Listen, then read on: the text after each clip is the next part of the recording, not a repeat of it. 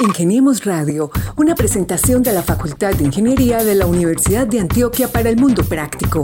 Búsquenos en portal.uda.edu.co, en facebook.com, Facultad de Ingeniería UDA y en nuestras redes sociales, Ingeniemos Radio. Yo creo que lo más difícil de ser hacker no es de pronto adquirir todos los conocimientos que se necesitan para poder hacer algunas de estas prácticas o, o llegar a conocer eh, las técnicas que utilizan para hackear personas o empresas, sino que es más que todo como esa línea en la cual uno de pronto debe delimitarse entre ser un hacker bueno o un hacker malo. Hay que tener claro de que no siempre un hacker es un actor malicioso.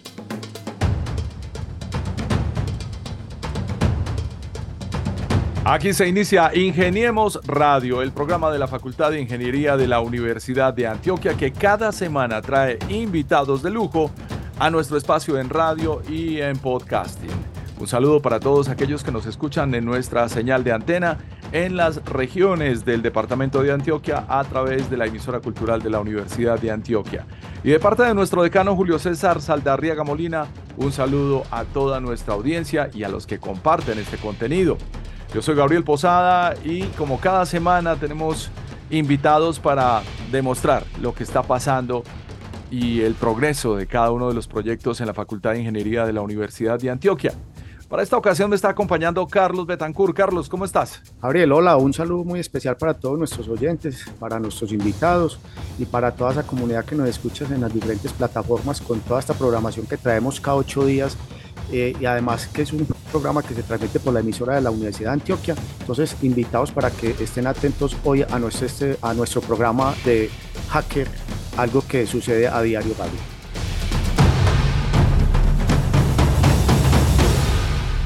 Sí, señor. Son más de 140 episodios que tenemos en nuestro podcast y antes de hablar con Juan Carlos Giraldo y Kevin Johan Vázquez Reyes, vamos a darle la bienvenida a Daniela. Daniela es una frecuente colaboradora, aunque incógnita de nuestro espacio y hoy nos está acompañando porque ella hace parte de la coordinación de comunicaciones de Ingenia de la Universidad de Antioquia. Daniela, saluda por favor y cuéntanos qué es Ingenia y por qué nos acompañan en esta ocasión. Muchas gracias por la invitación, Gabriel. Bueno, eh, nosotros estamos muy contentos de hacer parte de este espacio. Ingenia es la unidad estratégica de la Facultad de Ingeniería de la Universidad de Antioquia que se dedica a extraer esos conocimientos del alma mater y llevarlos al sector productivo. Entonces, el día de hoy eh, hicimos esta convocatoria con estos hackers que tienen bastante recorrido en el mundo informático y que sentimos que es importante aterrizar estos conceptos a la ciudadanía en general. Tenemos radio. Yo creo que ya nos tienen detectada la señal IP y varios passwords, Carlos, en este episodio. Yo creo que sí, Gabriel. Esperemos que sea para algo bueno. Eh, sí. En esta ocasión es algo bueno, créeme. Ah, realmente la gente se paniquea cuando oye hablar de hackers y sobre todo en la cultura nuestra en Colombia que todavía sentimos miedo de usar una tarjeta de crédito. Pero por eso los tenemos aquí, porque tenemos el gran reto de entender lo que está pasando y por qué todos somos un blanco fácil para los hackers. Mire, comencemos por un dato. Se dice que fueron alrededor de 34 instituciones de Colombia hackeadas en el año 2022 pero hay que tener en cuenta que muchas empresas no denuncian ni sale a la luz pública al haber sido víctimas de los ciberdelincuentes para que no se vea afectada la reputación de cada una de estas empresas y pues que sus clientes no sientan esa presión. Y más adelante le tengo datos del costo económico del delito cibernético del año pasado, cómo ha aumentado este año y qué va a pasar para el año 2025. Así que vamos a saludar de una vez a nuestros invitados de hoy, par de hackers, así como lo oye. Se llama Juan Carlos Giraldo, es analista de ciberseguridad, pero le dicen DK. ¿Cómo estás, DK? Hola, sí, muy buenas tardes, muy bien. ¿Y vos, cómo va todo? Aquí un poquito preocupado pues con mi pues seguridad. ¿Estamos bien para esta conversación? Sí, sí, sí, tranquilo. Por ahora está todo muy bien y tranquilo por esos lados. Carlos, y le presento al otro invitado, se llama Kevin Johan Vázquez Reyes, es oficial de seguridad de la información. ¿Cómo estás, Kevin? Hola, muy bien. Gracias por la invitación. Gabriel, eh, como lo mencionabas hace unos instantes y con la presentación que acabas de hacer con estos invitados, eh, tan especiales que tenemos hoy y para algo que viene sucediendo día tras día, la trampita, el mensaje, el correo, tratándonos de hacer caer para perder nuestras eh, inversiones o nuestro dinero. Entonces, yo quiero eh, preguntarles a, a, ellos dos qué es lo más complicado de, de ser hacker, pero aclarando algo. La palabra hacker, como lo decía Gabriel hace unos instantes, eh, pues paniquea a la gente, pero acá estamos hablando con la parte, con el otro lado, con el hacker buenos. Yo creo que lo más difícil de ser hacker no es de pronto adquirir todos los conocimientos que se necesitan para poder hacer algunas de estas prácticas o, o llegar a conocer eh, las técnicas que se utilizan para hackear personas o empresas, sino que es más que todo como esa línea en la cual uno de pronto debe delimitarse entre ser un hacker bueno o un hacker malo. Hay que tener claro de que no siempre un hacker es un actor malicioso. Kevin, sin embargo, hay un antecedente que a mí me parece de lo mejor que ha podido suceder en la naturaleza de esta industria, y es que los hackers fueron necesarios precisamente para demostrar las vulnerabilidades y cerrarlas en muchas empresas como Microsoft al inicio de esta era digital. Claro que sí. Eh, los hackers hacen parte de nuestras prácticas comunes en las empresas. No hay que, eh, digámoslo, entre comillas, satanizarlos como que todos los hackers son malos y como ya decía mi compañero de acá, aquí eh, hay una línea delgada entre ser un hacker bueno y ser un hacker malo. Eh, los hackers buenos o hackers éticos eh, nos proporcionan esa visión panorámica de qué es lo que está pasando tanto en mi, en mi espacio personal o en, a través de investigaciones o en mi espacio organizacional en, en determinadas empresas. yo quisiera preguntarle a los dos, a Deca y a Kevin, frente a lo que ustedes están contando, a lo que venimos viendo diario y para poner en contexto a, a la ciudadanía que nos escucha en las diferentes plataformas, este tipo de hackers que siempre están tratando de quitarle algo a la gente, ¿esto es verdad lo que se escucha o es un mito cuando se dice que es desde las cárceles que se hace este tipo de, de situaciones que inclusive a uno le, le sorprende que sean eh, hackers tan avanzados y que estén allí? ¿Esto es mito o es verdad? ¿O es peor? Eh, no, pues, ¿qué te digo? La verdad, yo creería que eso es más que todo, es verdad y es mito hasta un cierto punto. ¿Por qué? Porque desde las cárceles comúnmente, como ya sabemos, pues los que logran llamar son los delincuentes. A veces, muchas veces, un hacker en una cárcel no va no va a tener los recursos o la posibilidad de llegar a obtener tecnología, porque lo primero que se le hace a un hacker cuando cae a un, un centro, centro carcelario es quitarle toda la tecnología hasta un periodo de tiempo. Entonces esto es más que todo otro tipo de delincuentes ya como de eh, bandas organizadas de, de la misma ciudad. Por algo se llama crimen organizado, Carlos. Pero déjeme volver un segundito con Daniela Londoño Martínez desde Ingenia. Y yo, yo sí quiero preguntarle, Dani, cuéntanos la razón primordial por la que estamos hablando con estos dos personajes cibernéticos hoy en este programa. Bueno, resulta que nosotros desde Ingenia decidimos generar una alianza con Aligo, que es la empresa a la que hacen parte Kevin y Juan Carlos.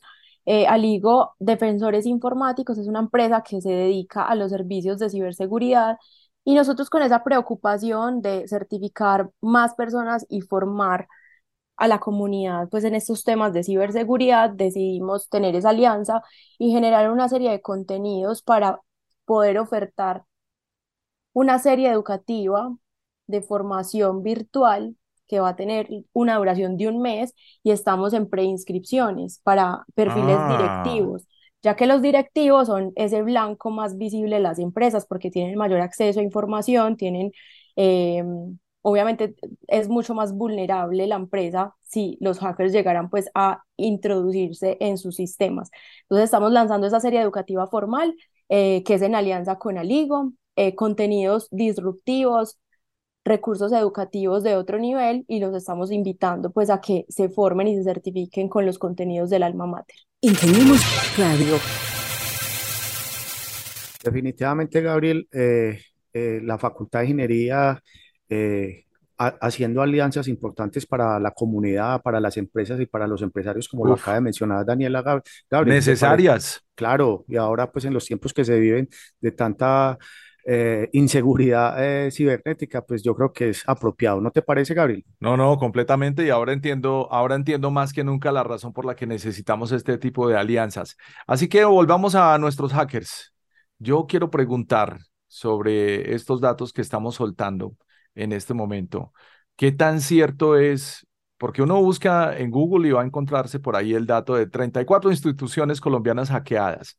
Pero ¿qué tan, qué tan cierto es, Juan Carlos, que es de acá, y Kevin Johan, ¿Qué tan cierto es que el número es mucho más alto? La verdad, este, ese número definitivamente es mucho más alto porque aquí solo estamos viendo lo que en realidad está público, no lo que nosotros a bajo nivel o bajo el mundo oscuro de, del Internet podemos ver que es donde muchos de los hackers están vendiendo la información de las compañías, vendiendo la información de las empresas y también eh, ofertando lo que son eh, métodos de hackeo para llegar a comprometer estas compañías. Entonces son todavía ataques que aún no han salido a la luz. Y que además por reputación, como lo decíamos antes, prefieren callar. ¿Qué saben ustedes? Porque hemos sabido de empresas colombianas, aún antioqueñas, en unos problemas gigantescos de seguridad. Y eh, sabemos que es por ransomware. ¿Qué es el ransomware? Sí, mira, el panorama no es, no, no, no pinta bien. Mm, en promedio, el tiempo de detección de una, de una intrusión está alrededor de los 200 días. Es decir, pueden pasar más de 200 días sin que en una empresa se enteren que han sido vulnerados. O sea, es algo delicado.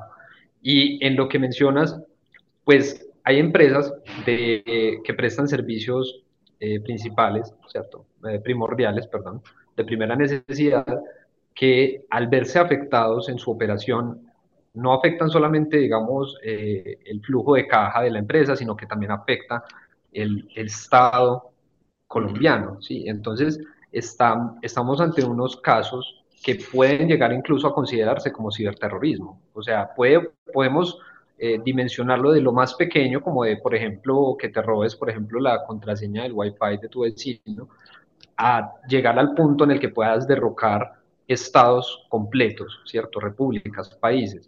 Así es. Esa, esa es la parte, digamos, delicada de esto.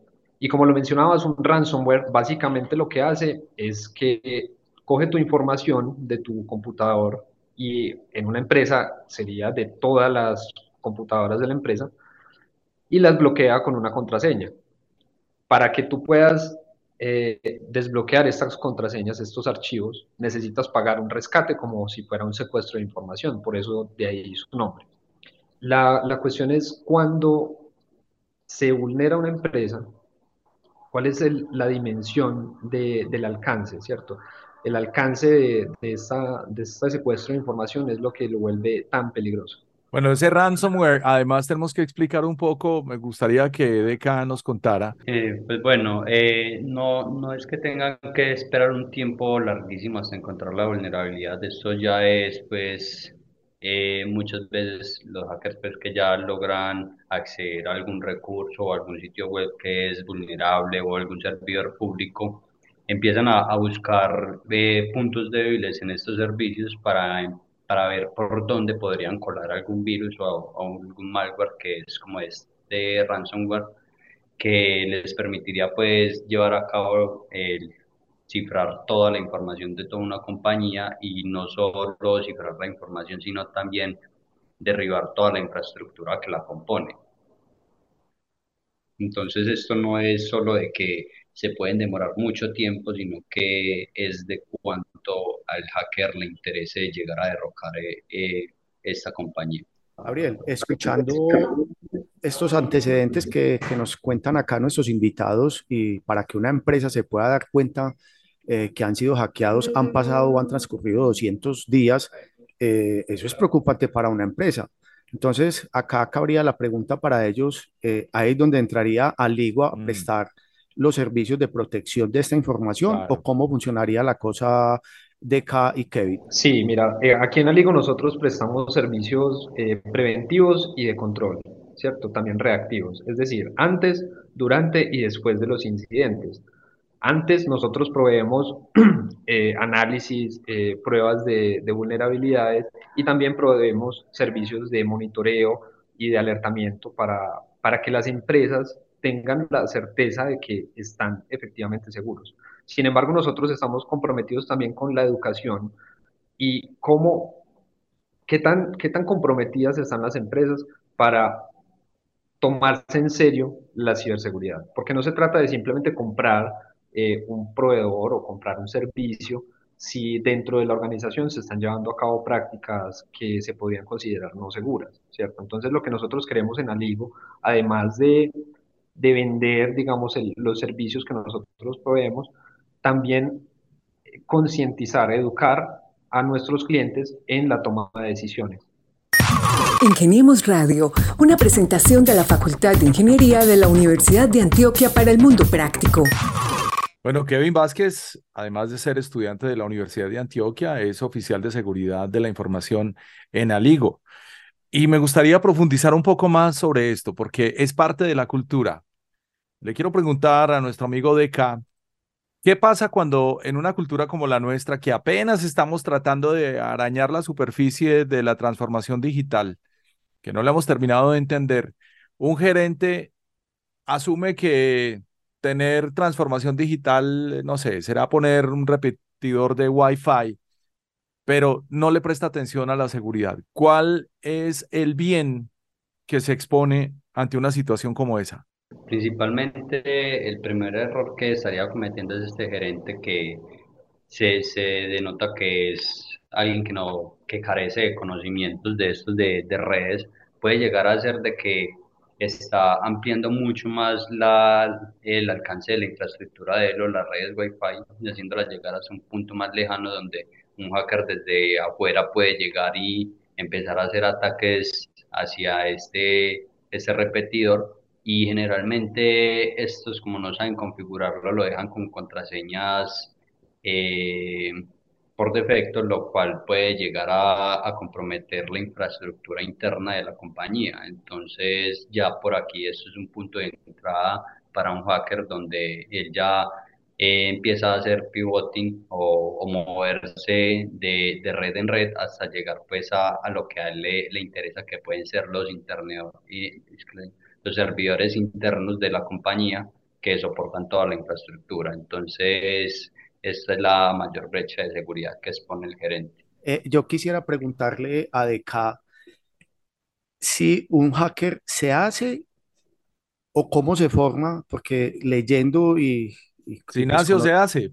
Sí, bueno, no quería decir la otra, bueno, si nació se hace, porque leyendo en la historia los principales robos, está, hay clasificados 20, los 25 más importantes del mundo, los hackeos más importantes, y leyendo vi que habían unos que eran por rabia, por venganza y, y por retos. Entonces, eh, ¿qué sucede ahí en un hacker cuando se convierte hacia el otro lado? Empezó como alguien bueno y se pasó al, al otro costado. Al lado oscuro. Exacto.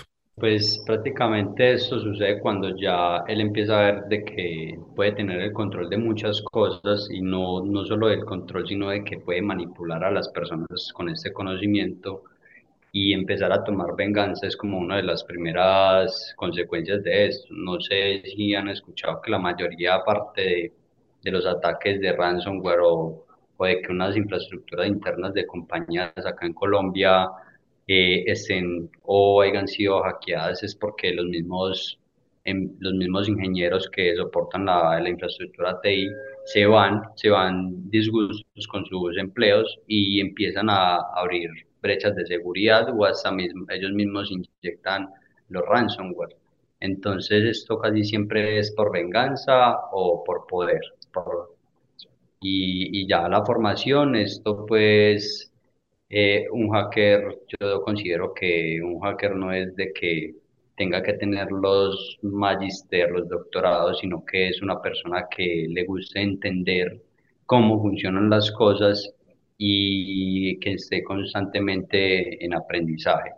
Entonces ya los hackers pues generalmente leen mucho y constantemente están eh, en Internet buscando nuevas cosas para hacer y buscando nuevas vulnerabilidades o creando nuevas vulnerabilidades para algún servicio o sitio web.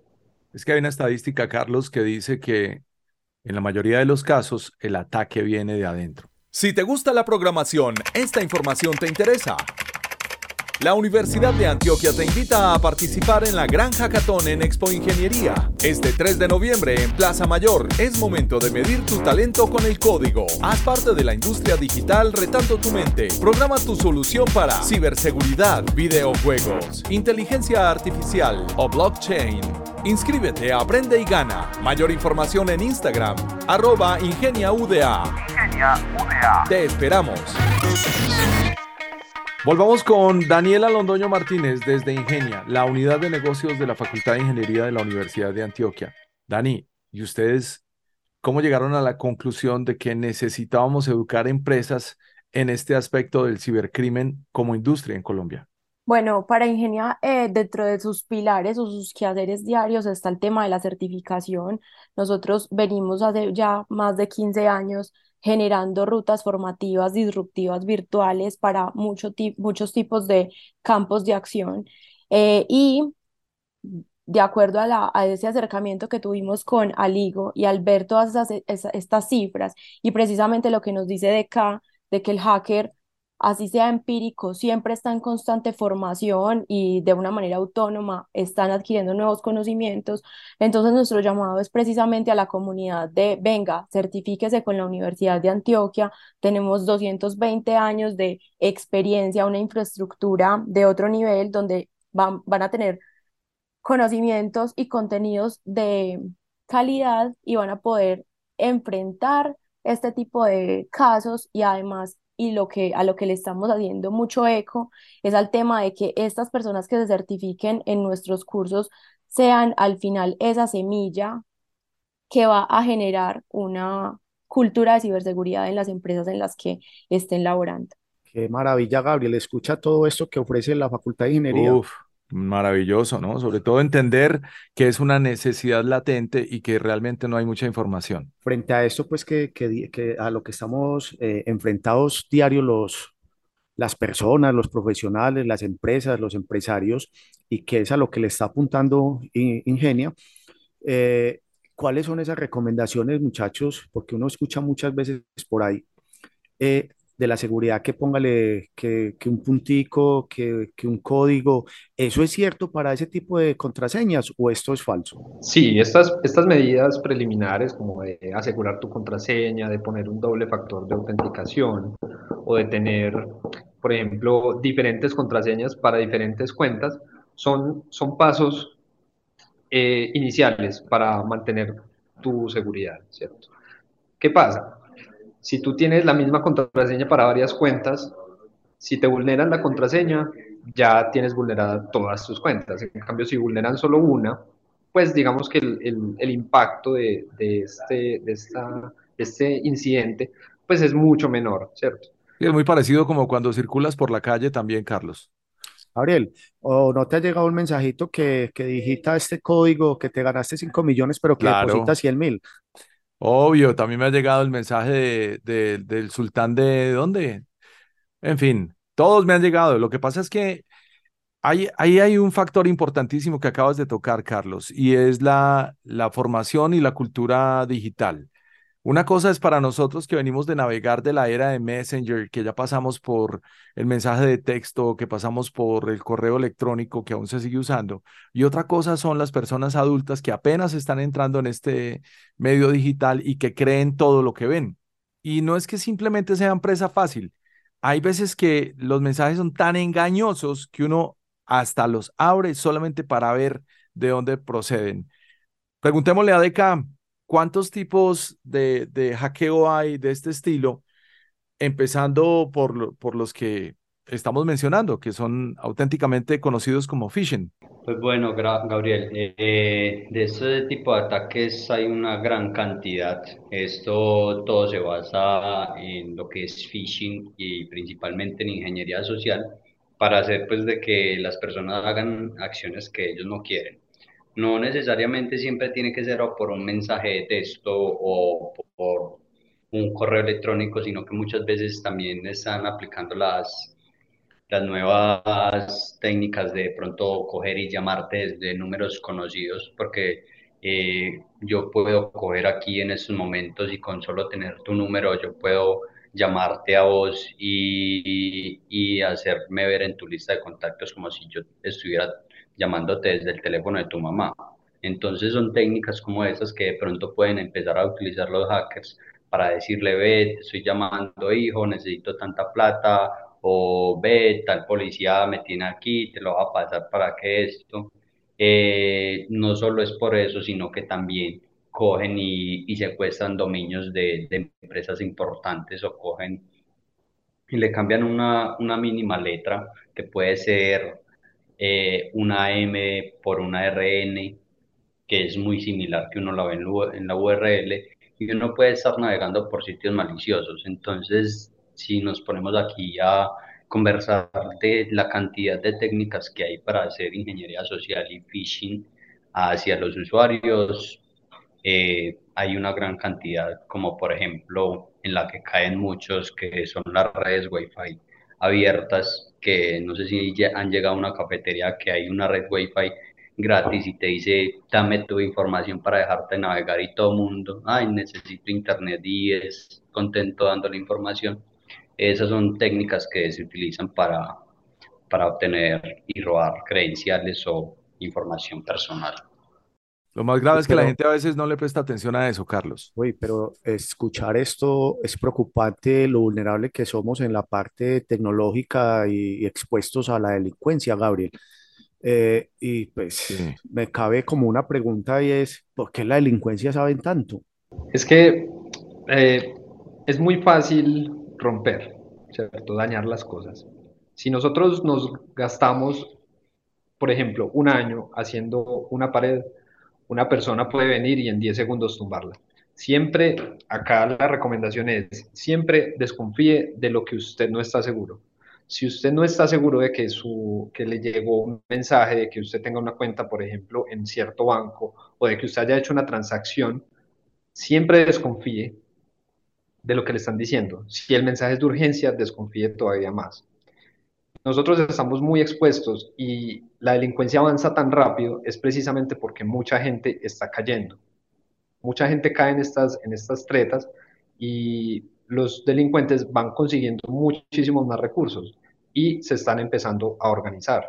Aquí en Colombia pues también se pueden ver estos casos de que ya son pues ya son agrupaciones personas que, que buscan a otras que comparten estos eh, sentimientos delictivos y buscan cada vez más recursos y los están consiguiendo. ¿Por qué? Porque las personas no están teniendo las, las precauciones eh, básicas, las mínimas. Increíble. Y es con centros de operación y todo, sin ningún problema. Ojo pues a la lista, Carlos. Caracol Televisión, tuvieron problemas y fueron hackeados el año pasado. Viva Air, cuando existía, ¿no?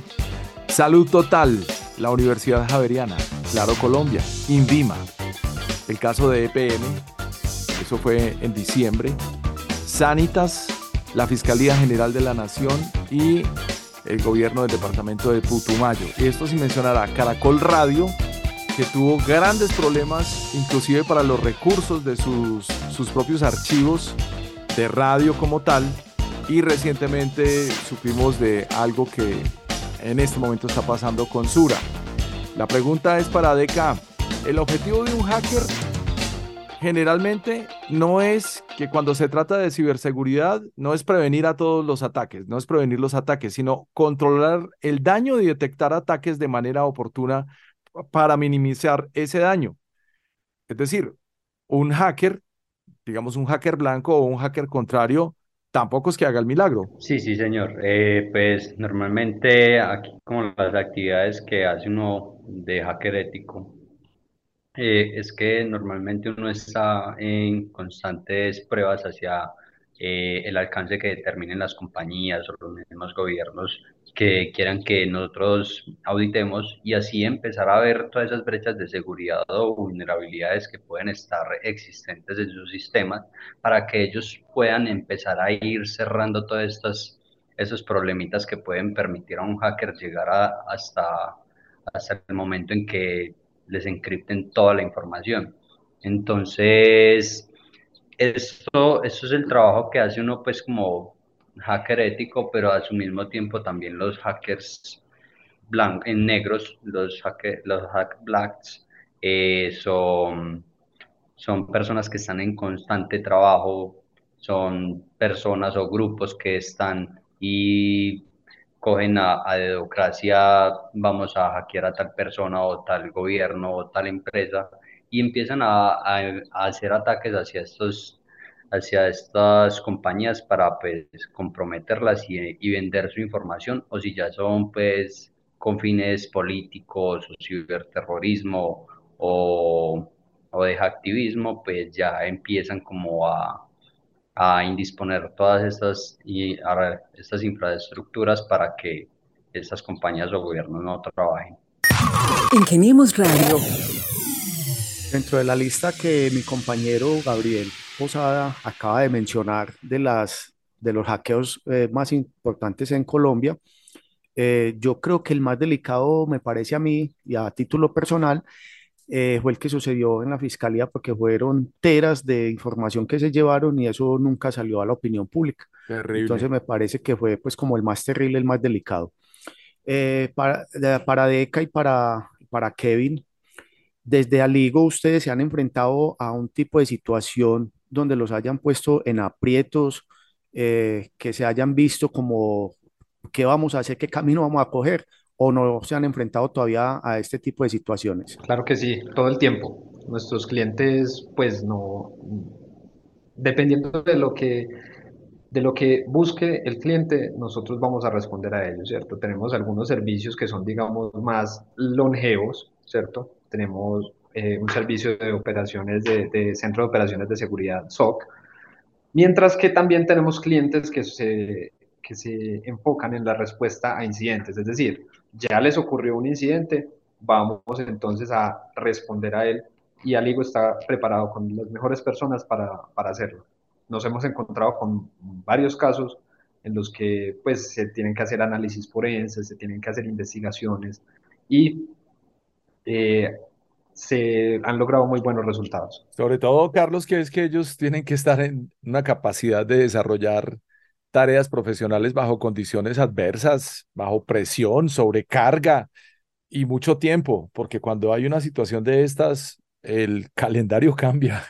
ya no son ocho horas. Sí, Carlos. las, co la, las cosas deben de ser más apretadas, claro. ¿Eres gamer apasionado? La Universidad de Antioquia te invita a participar en el Torneo Gamer Expo Ingeniería 2023. Este jueves 2 de noviembre en Plaza Mayor. Te retamos a ser uno de los jugadores del torneo gamer en Expo Ingeniería.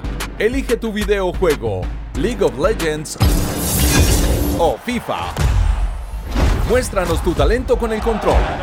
Separa tu plaza. Visítanos en Instagram como arroba ingeniauda. Invitan Universidad de Antioquia, Ingenia y Gamers Colombia, Liga Nacional de Esports. Daniela Londoño, de nuevo desde Ingenia. Y ya para despedirnos, ¿cuál es la razón primordial por la que hay que invertir en seguridad? Listo, entonces la principal razón para invertir en ciberseguridad es que es una inversión del hoy que va a generar unos conocimientos que van a permear a tu equipo en general durante muchos años, mientras que si no estamos protegidos para recibir este tipo de ataques que están inminentes, que suceden día a día a todo tipo de empresas, a todo tipo de personas, pues las pérdidas serán muchísimo más millonarias que esa inversión inicial para formarse y certificarse en ciberseguridad.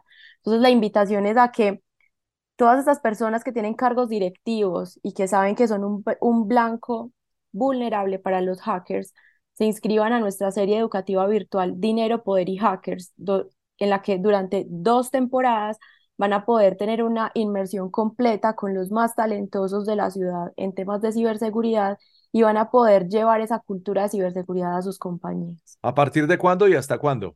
Listo, entonces los invito a todos a que nos sigan en nuestras redes sociales como arroba ingeniauda o que nos escriban a nuestro correo electrónico ingenia.uda.edu.co y ahí les podemos resolver las dudas, tanto en, en nuestras redes sociales sobre la agenda de inscripciones, precios, el formato de la serie, y en el correo electrónico específicamente que nos hagan la pregunta que necesita que les resolvamos. Les compartimos el brochure con los contenidos y el formato de la serie educativa y el tipo de certificación.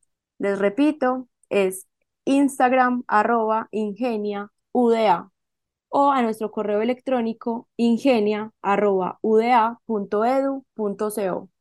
Gabriel, como puedes ver, es un una, serie y, unos temas muy importantes para que nuestros oyentes y la ciudadanía se, se interesen en inscribirse y en participar de esta eh, ciberseguridad que nos están ofreciendo hoy desde Aligo y con estos invitados tan especiales que nos están hablando hoy de, que nos están hablando hoy de un tema súper interesante ya que es de, eh, de, de, manejo diario, de seguridad diaria y para que estemos atentos. Entonces, es una invitación para que todos nuestros oyentes puedan participar de esta invitación que nos acaba de hacer Daniela de Ingenio. Dinero, Poder y Hackers, la serie. Que eso sonó como a ese programa que había de antaño, La Ley contra Lampa.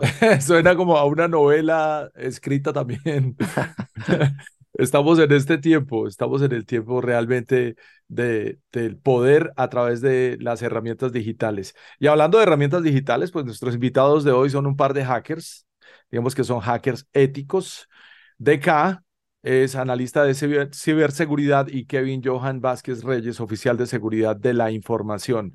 Pues muchachos, cuéntenme en sus palabras brevemente por qué la seguridad es tan importante y por qué es necesario defender una infraestructura crítica, detener y desmantelar actores que son amenaza y articular fuerzas en el mercado dirigidas hacia los temas de seguridad y resiliencia. Bueno, en palabras simples, la ciberseguridad es importante porque es como decir por qué tenemos que mirar la calle hacia ambos lados antes de cruzarla, ¿cierto? No sabemos qué pueda estar viniendo y lo que venga es mejor prevenirlo. Sí, eh, así como dice pues, el compañero Kevin, eh, si nosotros no sabemos qué es lo que está pasando, es muy difícil que nos podamos proteger a esto. Y más ahora que esto en esta era digital, que ya estamos en web punto cero. Eh, nosotros constantemente estamos publicando información sobre nuestras vidas, sobre qué hacemos, qué nos gusta, qué nos disgusta, y estamos accediendo a mucha tecnología de forma inconsciente, donde estamos creando cuentas de todo sin saber que le estamos dando nuestra información a otras personas que no necesariamente la pueden utilizar para fines, para fines buenos. Eh, también pues el hecho de que muchas personas utilicen esas redes sociales para, para hacer eh, ciberbullying a las personas o hacer estas publicaciones maliciosas o de pronto pues empezar a, publicar eh, fotos íntimas que es como que ya el límite de todo de, de personas que, que logran obtener sus fotos. Entonces, por eso creo que es muy importante que nosotros eh, hagamos conciencia de, de a qué le estamos dando la información y de qué forma la estamos dando. Claro, además que vamos dejando por ahí una huella digital de, la que, como dicen ellos, no siempre somos conscientes. Y para terminar de hablar de seguridad digital, pues es importante forjar asociaciones internacionales para perseguir objetivos compartidos y asimismo invertir en un futuro resiliente. Carlos, qué buena conversación. Ariel, interesantísima y muy muy instructiva de todos estos invitados que traemos cada ocho días a nuestra facultad, a nuestro programa, a nuestro podcast. Y hoy no fue la excepción. Entonces, agradecerle mucho a, a a Daniela, a Kevin, un estudiante de nuestra facultad, por este tema que, que nos hablaron acá e invitarlos a que en otra oportunidad nos puedan acompañar y un agradecimiento a todos los que nos escuchan en las diferentes plataformas. Eh, cada ocho días y estaremos en otro programa con otro tema en Ingeniemos Radio. Muchas gracias por la invitación. Muchas gracias. Por la invitación muchachos. Fue muy productivo esto. Y esperamos otra conversación con Aligo, defensores informáticos en asocio con Ingenia, Soluciones TIC de la Facultad de Ingeniería de la Universidad de Antioquia, para hablar de esto, que no es ningún mito, es una realidad, una de las realidades de nuestro tiempo, la educación virtual. Dinero, poder y hackers. Se viene la serie con Ingenia para que los busque en sus redes sociales y a través también de nuestras cuentas de la Facultad de Ingeniería de la Universidad de Antioquia. Carlos Betancourt, muchas gracias y hasta la próxima. Gabriel, un agradecimiento y en el otro programa nos encontramos para más invitados especiales. Muchas gracias a Mauricio Galeano, nuestro director de comunicaciones en la Facultad de Ingeniería de la Universidad de Antioquia. También hay que agradecer la participación de Daniela Londoño Martínez en este episodio. Yo soy Gabriel Posada y nos escuchamos en un próximo episodio de Ingeniemos Radio. Ingeniemos Radio, una presentación de la Facultad de Ingeniería de la Universidad de Antioquia para el mundo práctico. Búsquenos en portal.uda.edu.co, en facebook.com, Facultad de Ingeniería UDA y en nuestras redes sociales Ingeniemos Radio.